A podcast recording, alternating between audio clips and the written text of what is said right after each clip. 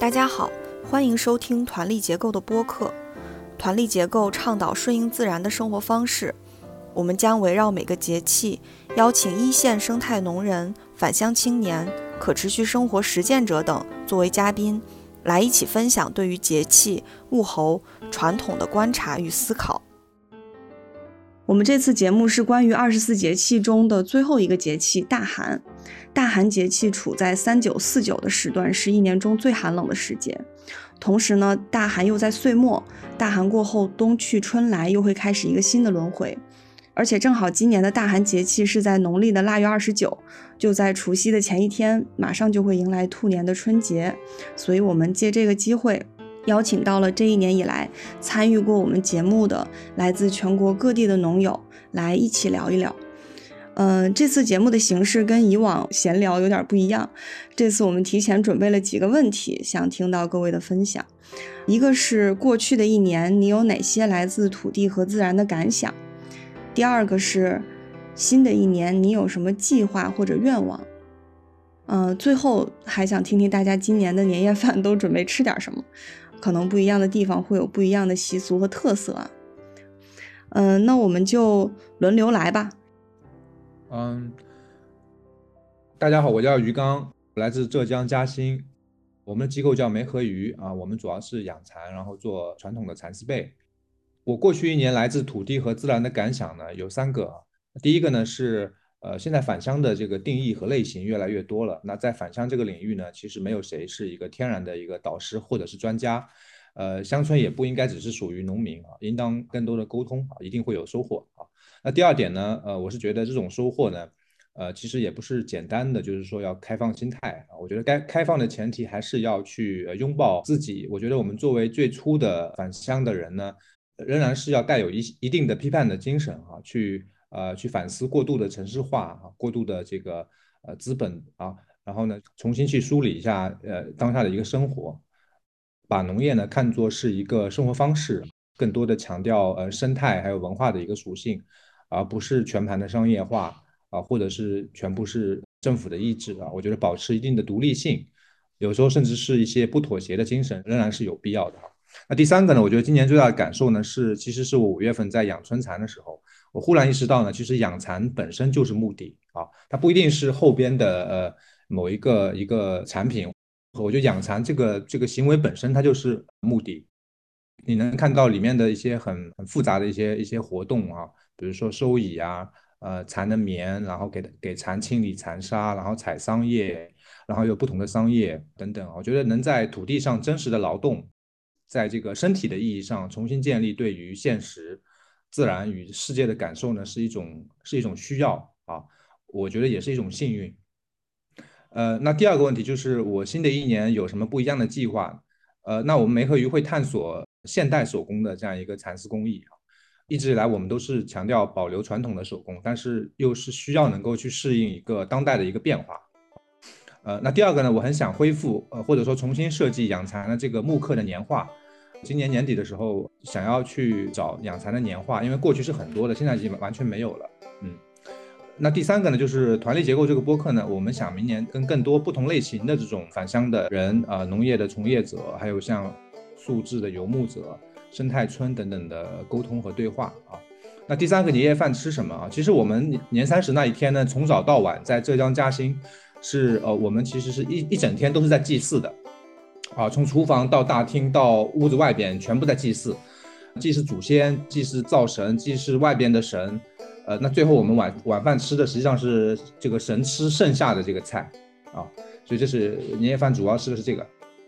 我们有一道菜叫剪子哈，就是蚕茧的茧，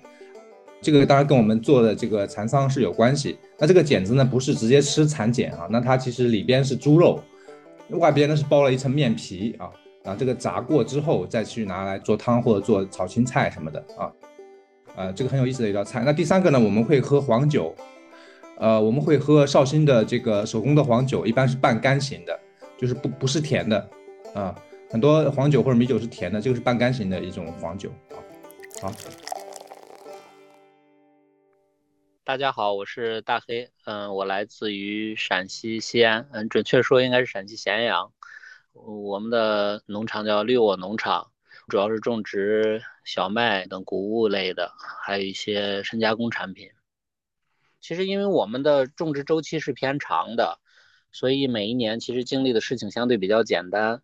去年、前年，包括前年年底播种期的时候，其实是一个算是个灾年吧。啊，播种期推迟了整整一个月，但实际上我们收获的时候，其实是非常大的一个丰收啊，是一个丰收年。我们在反思这个问题，就是说，那我们为什么在一个自然条件比较差的一个情况下，为什么还有这么好的收成？呃，实际上是因为我们把土地呃修复的比较好，大地母亲我们去把它疗愈的非常到位，然后它的产出是令我们惊讶的，嗯。今年的计划或者变化，其实今年我因为口罩的原因，呃，大家其实是很憋屈的。这几年都是在那不能出去嘛，都是在家里待着，啊，都是在农场待着。所以今年最大的计划是要走出去，多学习、多交流、多看看，啊，和其他农友多多一些沟通，甚至去国外一直想去的一些农场想去访问。年夜饭的问题，因为最近没有考虑这个事儿，一般都是吃饺子吧。最近好久没有吃饺子了，过年包饺子好像就是包饺子看春晚放炮，就是一年最开心的事儿了。好，呃，大家好，我叫杨景勇，来自湖北的武汉小农夫农场。嗯，我们主要从事的呢是。生态莲藕啊，还有一些蔬菜的生鲜宅配这一块儿。另外的话呢，就是做一些农耕的科普。嗯，经过这一年呢，与大自然的连接感想呢，就是比较能够深刻的感受到自然灾害和农业之间，好像它就是一直伴随在一起似的。呃，好像从二零一四年到现在，每年都会有一个灾年，好像没有灾年的情况下，反而倒是。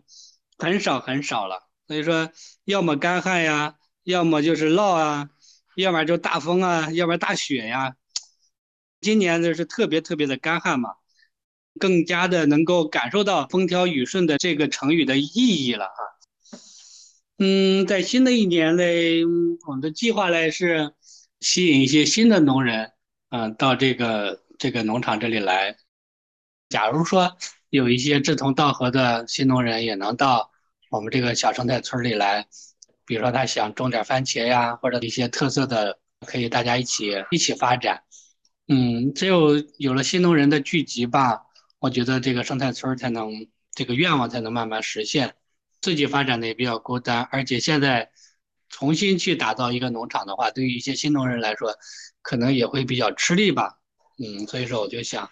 相互合作吧。嗯，在新的年过年的时候吃年夜饭的话，因为我们合作的一个农场呢，计划杀一只小小公羊，然后呢，我们每家分点羊肉，这样的话呢，就是搞个羊肉火锅，啊，再配上我们的自己种的这个生态蔬菜，啊，准备红红火火过个大年。好，我叫李立军，是来自于山东烟台。然后我们是在丽君生态农业，主要就是种点苹果啊，这是我们的主要产品。那我过去这一年呢，大部分的时间是待在果园，因为疫情原因也出不去嘛。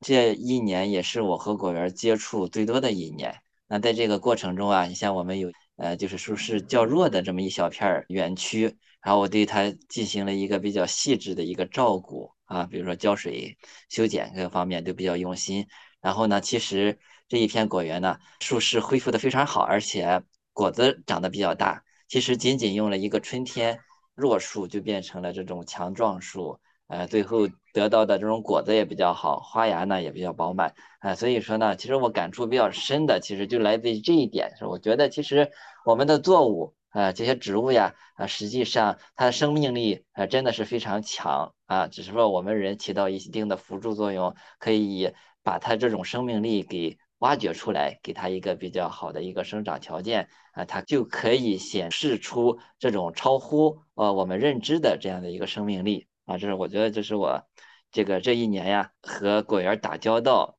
让我最深刻的一些想法吧。接下来这一年一些不一样的一个计划呃，实际上呢，其实你看一看，呃，我们是做生态种植嘛，呃，然后我们当地基本上，特别是栖霞市，烟台的栖霞市，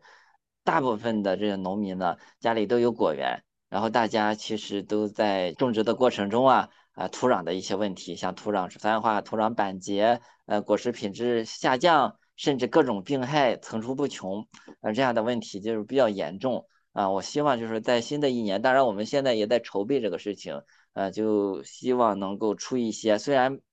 非完全生态的这种方式，但是呢，能够实现土壤培肥、土壤的这种肥力的一个恢复，然后果园生态体系的恢复，呃，以及。果实品质的提升，农残的降低，是希望更广大的果农和农场呢，能够往这个方向去走一走。我们也在去和很多的这种农场做链接，讨论果树种植的这种技术呀，或者农资的这种应用啊。那希望用这样的方式呢，去渗透到常规农业的种植中，能够对我们当地呀果园。往好的方向去发展，呃，做出一点这个努力，或者说起到一定的示范作用吧，呃，这样的话，我想其实整个产区，呃，就会往这个方向去走一走，啊，同时呢，也希望能够帮助农场呢去链接到相应的这种销售资源，从市场端、从种植端呢，呃，都希望能做出提升和优化，呃，也包括我们和当地的政府的一些合作呀，一些项目的对接，因为旗下有三万亩。苹果就是政府去推动的，但运营的不是很好啊，可能都能把我们的这些想法、观点儿、呃技术啊，或者说我们需要探索的一些点呢，给结合起来，呃，去推动嗯产业的这样的升级哈。那我们年夜饭比较简单哈，实际上我们过年中午是吃像鱼肉菜呀这这些东西，然后呢，我们晚上就是吃水饺，没有菜啊，吃水饺。呃，倒点醋，弄点蒜泥儿，呃，蘸一蘸。年夜饭吃水饺是赶早的，一般可能四点，呃，甚至这个不太到四点就就开始外面有鞭炮，因为我们吃饭前吃水饺前是要放鞭炮的，就听着哈哈哈哈就开始放了。四点半到五点左右呢，基本上吃饺子就结束了，因为也比较简单嘛，就是吃水饺，然后再去街上。啊，就开始有放烟花的，就吃完饭以后，慢慢的天色就变晚了嘛，慢慢这个天就黑了，然后就放烟花的就很多。一般的在六到七点钟是我们放烟花的高峰期，就是到处呃都能看到这个烟花啊。那我们也会带小朋友去放我们小时候那些这个小烟花，呃，一般的情况，村民也都会到大街上，呃，自己拿着自己的烟花，同时呢去看别人。呃，放他们的烟花，其实就是大家把烟花都拿出来，然后一起燃放啊，有一个非常热闹的这种场面，然后大家一起看啊，是这样的一个情况。我本来以为，因为我在威海嘛，跟丽君在烟台很近，而且我过年是在我奶奶家，我奶奶家就在烟台招远，我以为会差不多的，结果听你这样说还挺不一样的，因为我至少我奶奶家啊，是除夕那天晚上吃年夜饭。春晚之前五六点钟的时候吃一顿，就是鱼呀、肉呀、菜呀。到了晚上十二点前后呢，我奶奶会煮饺子，这是春节的第一顿饺子，要在除夕的晚上十二点的时候吃。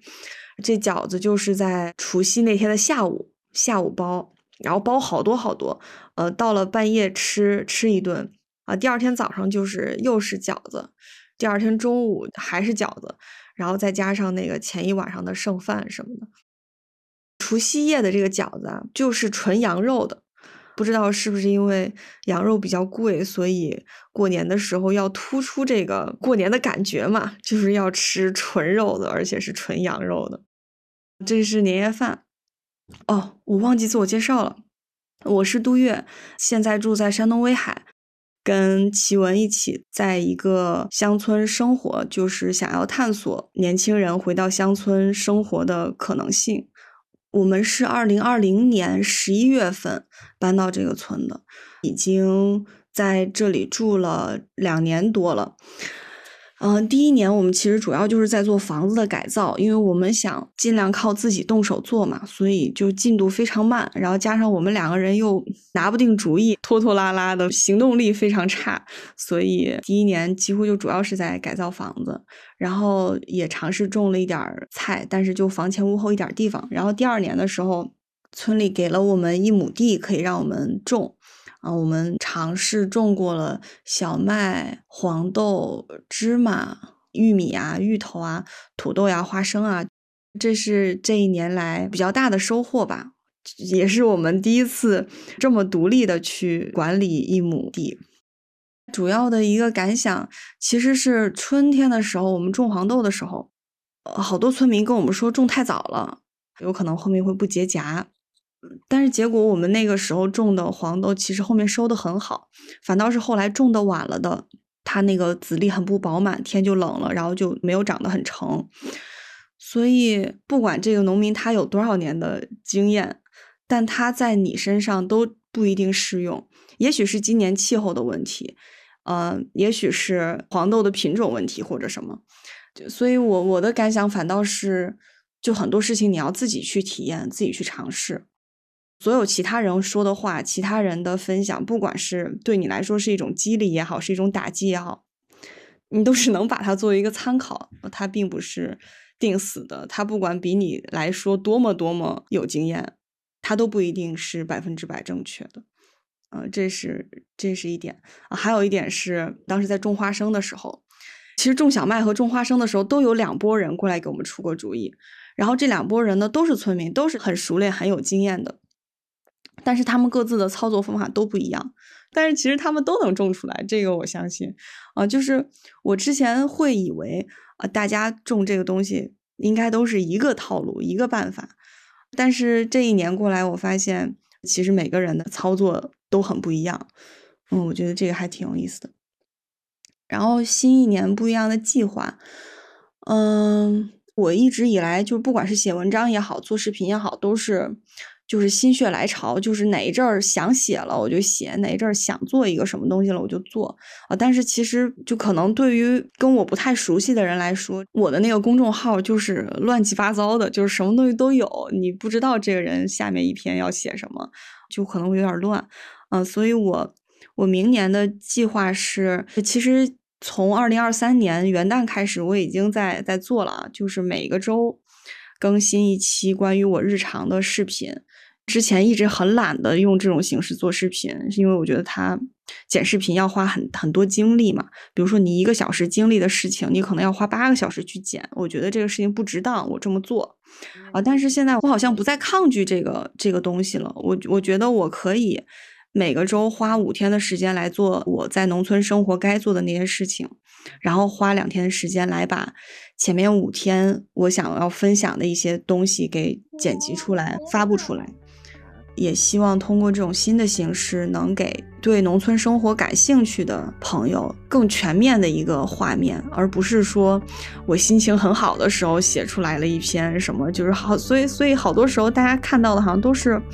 很美好的那一面啊，但其实生活中有很多鸡毛蒜皮的事情。嗯，这就是我新年不一样的计划。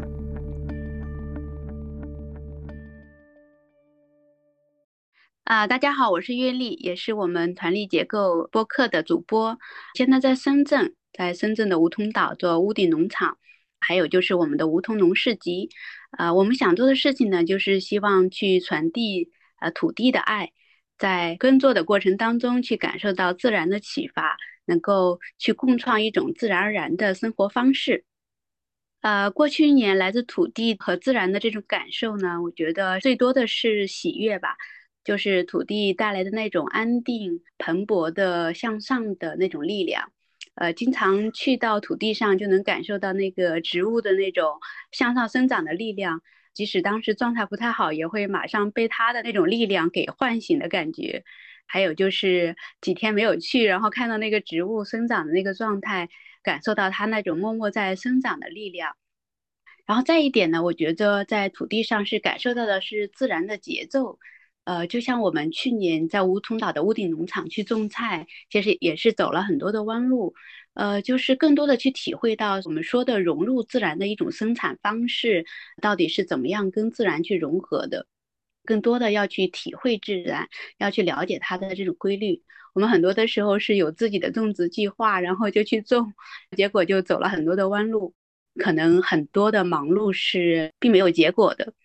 所以这个过程当中，呃，也是在告诉我们怎么样跟自然合作，更多的去体会到自然的这种节奏和自然融合的一种生产方式。嗯。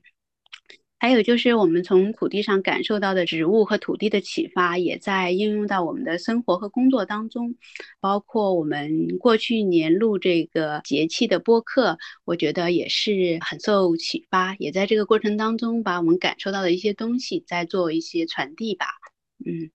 在新的一年的一个计划呢，我觉得我们是想要做出来在城市里的屋顶农场的一种运营方式的一种可能性。包括农耕，包括我们如何连接更多城市里的伙伴，来感受到这个农耕过程当中的这些启发也好、智慧也好，以及我们农耕的这些成果啊，就希望跟更多的人去分享。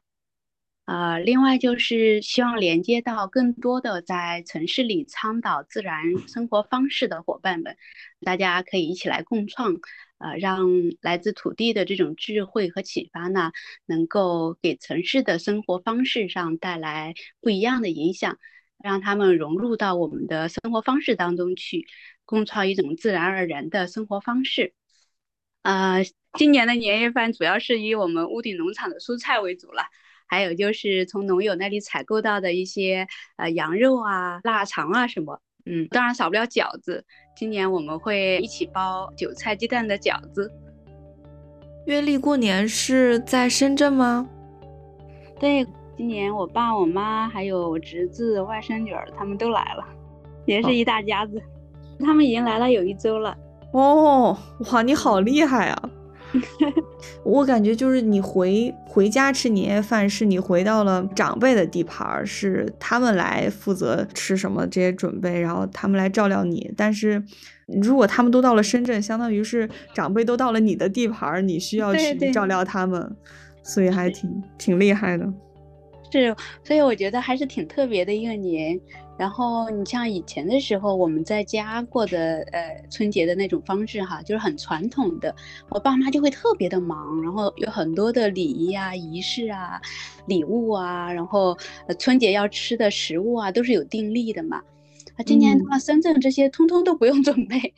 只要是按照我们的现在的这种生活方式去做一些各自想吃的一些东西啊，就像我们刚刚还在讨论我们年夜饭的菜单儿是大家想吃什么，然后是一起讨论出来的一个菜单儿，就是和在老家的那种按照传统的说呃一些祭祀的食物啊还是很不一样的，大家也都体会一种不一样的生活方式吧。嗯，好棒。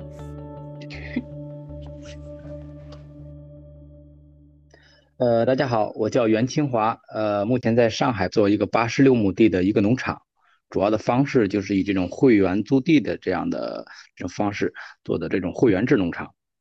现在是已经经历了将近三年的时间了，从建设到现在的一个运营。过去一年吧，给我一个比较大的一个感受还是疫情的一个原因吧，抢菜囤菜有有这样的一种经历，在上海这种大都市里边，大家在抢菜。但是抢菜呢，大家很多时候还是停留在一个在抢商品的这个过程，没有人去想到蔬菜从什么地方过来的，呃，它的整个生产过程是什么。比如说像我们的会员风控以后呢，就要求我们说，哎呀，不要再种包菜了，呃，因为疫情的时候发的很多都是包菜，就包菜已经吃腻了，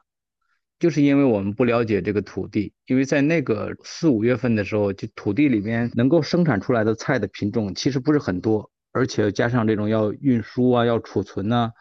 所以那个时候供应量比较大的就是这种包菜。如果说我们大家呃能够了解这些土地，了解农业生产的这个过程，可能在包菜上面也没有这么太大的纠结。像我们的会员一样，当你没有给他种这个包菜的时候，等包菜长起来，他又觉得哎呀，包菜还是蛮好吃的，要不然再给我来一点吧。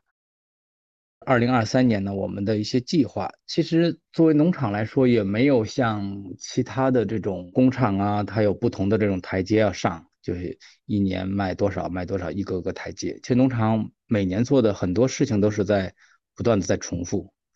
春种，然后夏生，秋收冬藏这样的一个过程。但它唯一的一个不同就是要应对气候的一个变化。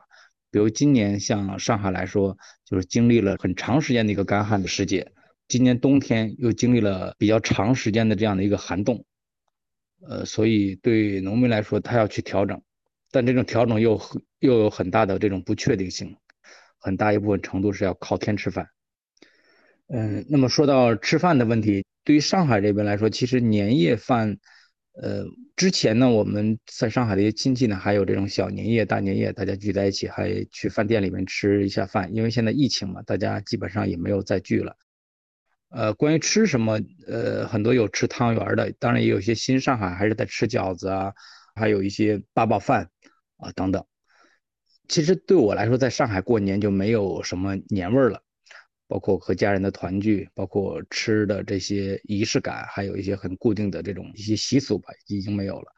呃，但是我想，就是以前在我小的时候，老家那边，其实过年还有很多的仪式感。这种仪式感真的是从，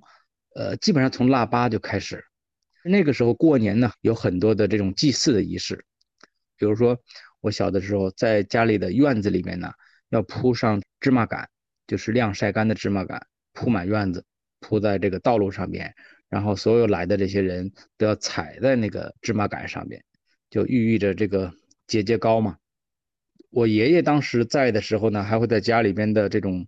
呃，现在叫客厅，其实那个时候就是一个灶堂的这个厅，因为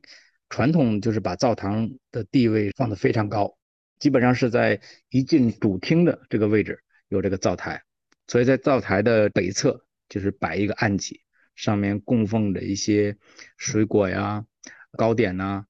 然后我们还要烧香，还要磕头。那么大年初一呢，我们就是要全村，然后去挨家挨户的给这些长辈去拜年。然后后面就是初二、初三等等，就是去一些亲戚家，什么姑姑家、舅舅家、呃外婆家等等，啊去拜年。那么在上海来说，现在这些基本上全都清零，包括我们老家那边。这些仪式也慢慢的都基本上属于消失了吧，只有很年长的一些人家里面还会有一些这种放一些芝麻节呀，然后做一些祭祀啊。其他的现在因为整个房间的结构也改变了，没有土灶了，客厅里边呢也都摆了很现代的这些家具，然后也没有这种空间去祭祀啊或怎么样。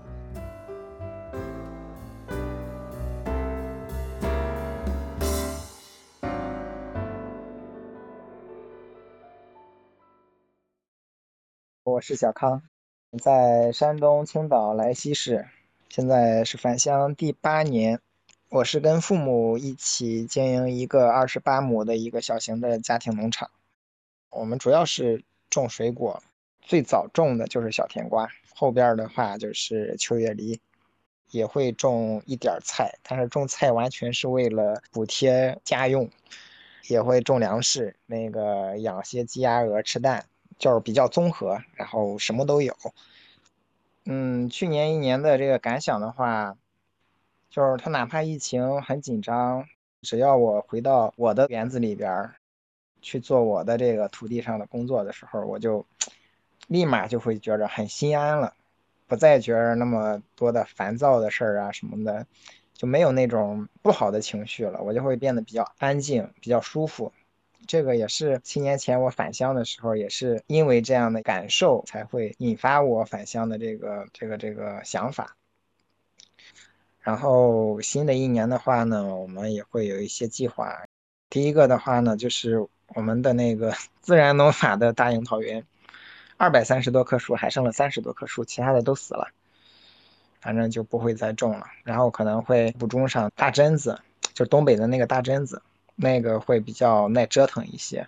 因为那个地已经改良了七年了，我们可能会在里边种点各种各样的品种的红薯，然后种点玉米，来增加一点点收入。第二个的话呢，我们做了一个比较大的调整，就是小甜瓜现在有五亩多嘛，三亩半我们会把它给砍掉，只留一亩八的一个，也是改良了七年的那个花园。那三亩半的我们就改成一个遮雨棚，然后去种秋月梨，也会种十几二十棵葡萄，然后十几二十棵比较好的品种的樱桃树，以遮雨棚的形式然后来种。因为因为我儿子比较喜欢吃，这个为了再弥补一点收入，我们会今年他的下边先种上花生，可以榨花生油。第三个的话呢，就是十二月刚参加了那个研究生考试嘛，考的青岛农大的那个园艺学，其实就是为了研究这个秋叶梨的生态种植的。呃，如果过了的话，未来两到三年可能会专门去研究这个秋叶梨的生态栽培技术吧。然后最后一点儿的话，就是自己的家庭，因为孩子现在大了，今年小甜瓜成熟的时候，他就三周岁了。秋天就该上幼儿园了，可能一年要安排带他出去玩两次，增加一些乐理的东西吧。然后就是多带着他感受一下我们自己的这个农场的一些东西，从小教着他干一点农活这个样子。说年夜饭吃什么？年夜饭都不算年夜饭，我们都是中午吃的特别丰盛，我们晚上主要就是包饺子吃。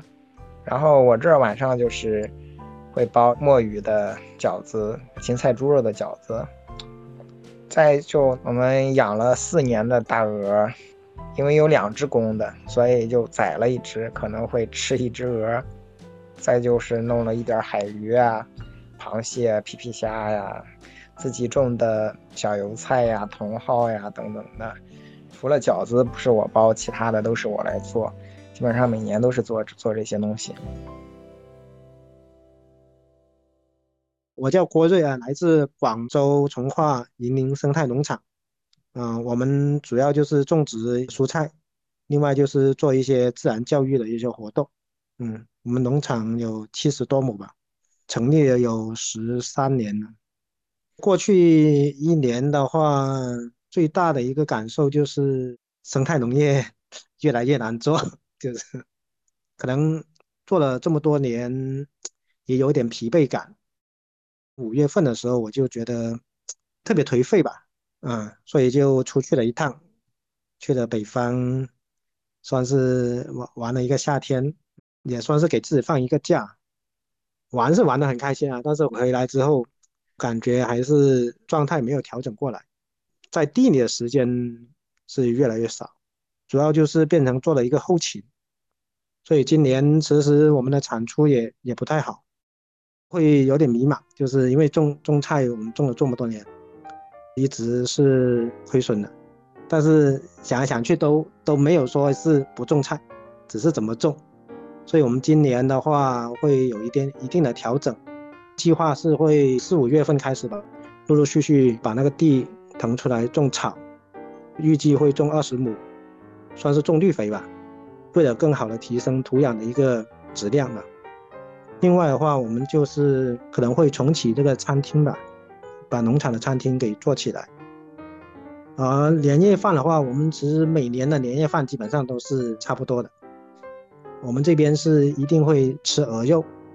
我们是把它包个一个小时左右，到熟之后再来砍再来煮，就用芹菜焖这样的一个做法。所以过年的时候会杀一只鹅。还会杀一只鸡，这两个是少不了的。另外的话就是搭配一些鱼啊，石菇焖猪肉啊，呃青菜啊，有时候会有一些海鲜呢，基本上都是每年都是这样子。嗯，我我叫米香，在安徽黄山，已经在这边生活，现在是第五年了，也是在这边尝试在村里看能不能怎么生活下来吧。这边有一个对我来说还挺大的一个园子吧，里面有一亩三分地，外面有差不多也是一亩多的地吧。主要的收入就是在这边策划一些自然教育的活动，跟其他人有一些项目上的合作，然后自己在这边尝试一些跟种植相关的生活吧。今年可能从土地上感受比较深的是。有些事情，即使是在自己喜欢的方面，像是在拾掇土地啊这些方面，其实也是要有一些取舍的。但是我今年，特别是今年冬天，一直身体不好。前几年在这边可能就是体力上啊比较劳累各方面嘛，然后透支的比较厉害吧，总是会有一个报复性的一个对身体吧。其实我也关注到很多农友也是会有这种情况，就不论自己的土地或多或少，大家可能都非常热爱或者对这个东西很有热情，所以在做的时候其实很难处理好它和我们的身体或者说是我们的承受力相关的一个一个度吧。所以比较大的一个感受是这一点，像今年上半年非常努力，然后也请了一些人帮忙，甚至还招了几个兼职的同事，然后一起把这个地都弄好了。结果到七月份正收获的时候，然后脚骨折了，躺了三个月吧才好，然后也导致错过了很多的收成嘛。然后再到九月份开始，然后腿刚刚能走路，就开始育苗啊等等这些。做了很多的准备工作，量还挺大的。自己，然后再加上兼职的同事干了一个多月，结果后来不是太干旱了嘛，再加上后续也有一些事情嘛，然后在这方面精力稍微花的少一点。今年是有一个四个月的大干旱，基本上没有一滴雨都没有下过。我们这个地方基本上是二十天就会下一次雨，所以这个损失也很大。后来。又开始补种啊、移苗啊等等这些。现在菜地稀稀拉拉的，别人的都很大了，然后我们的还非常小。第二个最土地最强的一个感受，可能就是刚刚我也听到有一位说的，就是比较有踏实感。像这个疫情这边来了，由于身体很差，我基本上是在家里自我隔离了差不多有一个多月吧，基本上没有出过院子门，提前没有准备。但是在这里觉得吃的也还不错，就家里的这些菜呀，偶尔地里随便拔一点什么萝卜、胡萝卜呀、青菜呀，就觉得还挺舒服，所以很踏实。在想，如果自己像以前一样在城里工作，在城里的话，这个几乎一个多月跟外界没有什么交流是很难做到的。明年的计划是做一些分割和取舍吧，就是人的精力是有限的。以前自己设想呢，就是比较美好，就希望去更多的研究不同的蔬菜生长的一种状况，然后去实践很多看到的植物之间的一个搭配种植啊，或者是土地改良的方式啊等等这些。我觉得明年可能会收一收心吧，更多的转向我自己比较擅长的一方面，还是做那个野生植物吧，或者带一些药用价值相关的植物，所以可能会把。种植粮食、蔬菜的等等这些会减少一些，种一些比较简单的菜吧，像是花生配西红柿啊等等这些，就是面积会种的大一点。我之前的想法就特别幼稚、美好，或者是就是基本上只有两亩多地，但是我可能种了三四十种吧，就是尽所能够的 去收集各种老品种，然后种植等等这些，做一些很小的简单的实验。然后我觉得你明年改一改，因为这样的话，它每种蔬菜你的或者植物你的照料会不一样嘛，就是导致这个劳动量会比较大。还有一个计划就是明年可能要很努力的，无论是成立一个家庭，还是去努力的营造自己的一个团队吧。个人的力量还是有限的，它需要一个不同层次和不同方面的一个合作吧。还有一个计划就是继续帮助我的邻居。或者跟他们更多的合作，使他们能够成功的在乡村生活下来和留下来，也希望能吸引更多的青年愿意回到乡村做一些事情吧。嗯，这是我没有回家过年的第四个年头，家里人也都阳了吧，然后我也不太敢回家，所以虽然非常非常想回家，准备自己在这边一个人过吧。年夜饭包个饺子吧。我们这儿新自己种的红薯，做的红薯粉丝，然后包个饺子试试看。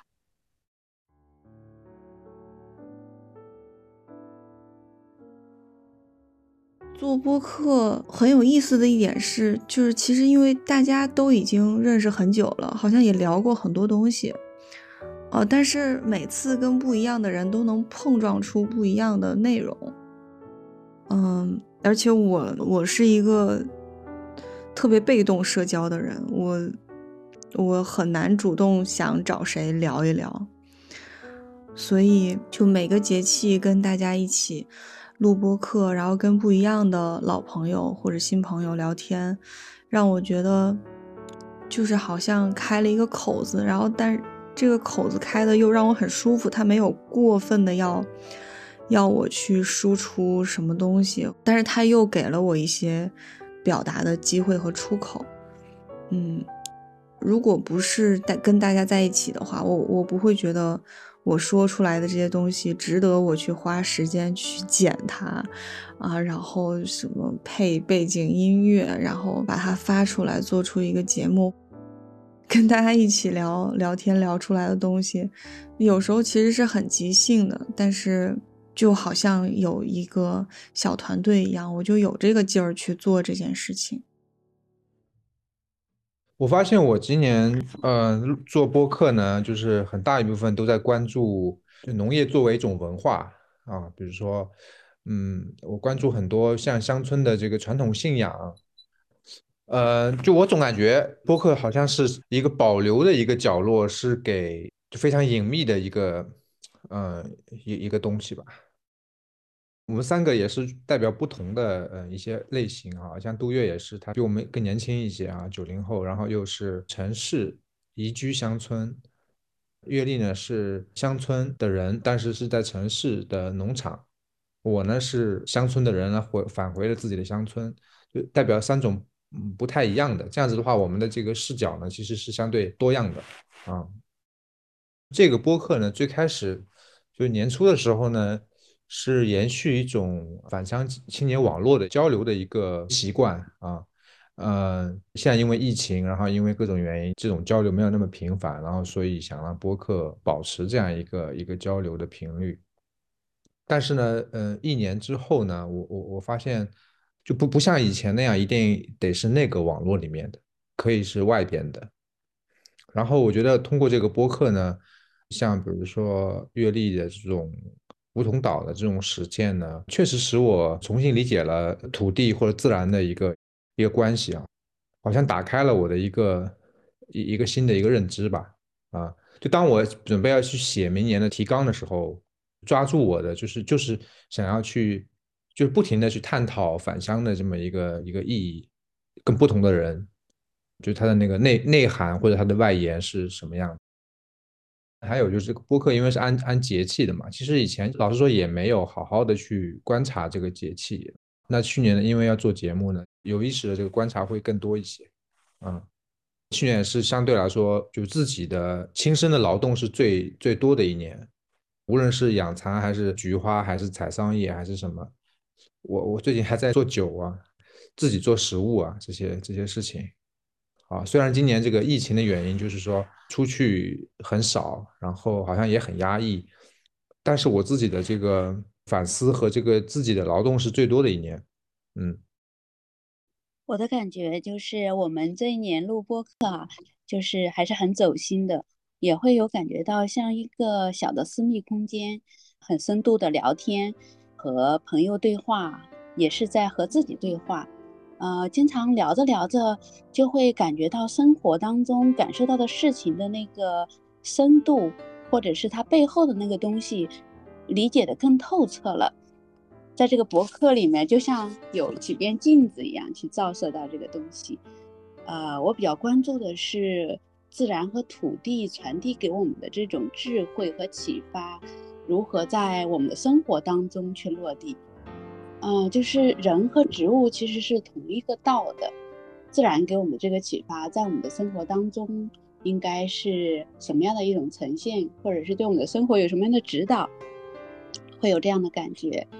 大家一起聊的时候，也确实拓展了我的一些认知，呃，在很多的话题和主题上，确实，而且对大家的了解也会更深度。啊，所以这个呃，就是聊着聊着，我觉得播播客，我们这一期播客特别吸引我自己，就是很喜欢，很有那种动力，希望继续录下去。也有这种呃动力，想要去连接更多的伙伴啊，在播客这样的一个媒介下呢，可以有更深度的聊天，照见彼此的生活，然后丰富彼此的生活。